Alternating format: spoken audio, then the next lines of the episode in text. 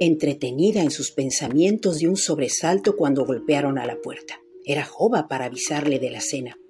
No, no, no, no tengo hambre, mujer, pero deja algo en la mesa y luego voy si me apetece. Te puedes ir a dormir. Como quiera, Gavina, pero lo que hice se come caliente, y a lo mejor cuando lo mire en unas horas ya no se le antoje. No importa, Jova, lo caliento, no soy tan inútil, te lo aseguro. Descansa, mañana tienes un día pesado.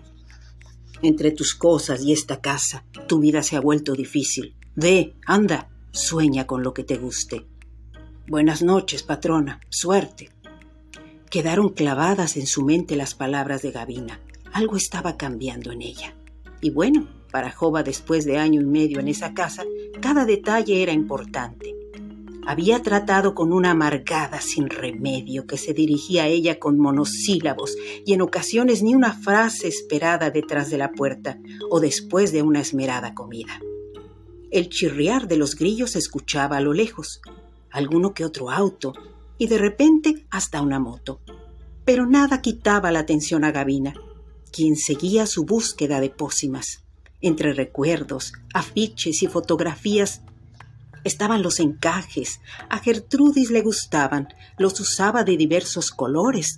Recordaba entre suspiros su nieta.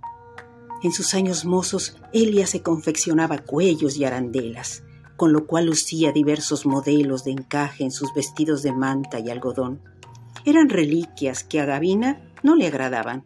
Su abuela gustaba de ponerle cuando niña esos afeites, pero no más creció, los hizo a un lado. No le gustaba. Pensaba que era una moda añeja. Ahora se los ponía en la cabeza, a un lado de la blusa, dando giros se miraba al espejo y pensaba en su abuela en cada retoque y vuelta, todas aquellas cosas atesoradas por tanto tiempo. De esa forma se vestía de ella y la sentía más cerca a la adorada viejecita. Al fin, entre los recortes de las revistas y los cuadernos donde explicaba los usos de algunos remedios, estaba el papel con una receta del uso del guarombo.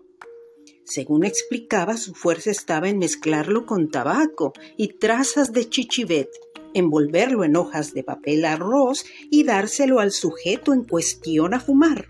Mm, ahora sí, abuela, que ya me jodiste, ¿Cómo me voy a encontrar al Anselmo para darme a fumar un embrujo?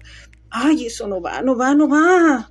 Ay, tensa y preocupada, arrugó la hoja de papel con la palabra escrita por Elia Gertrudis.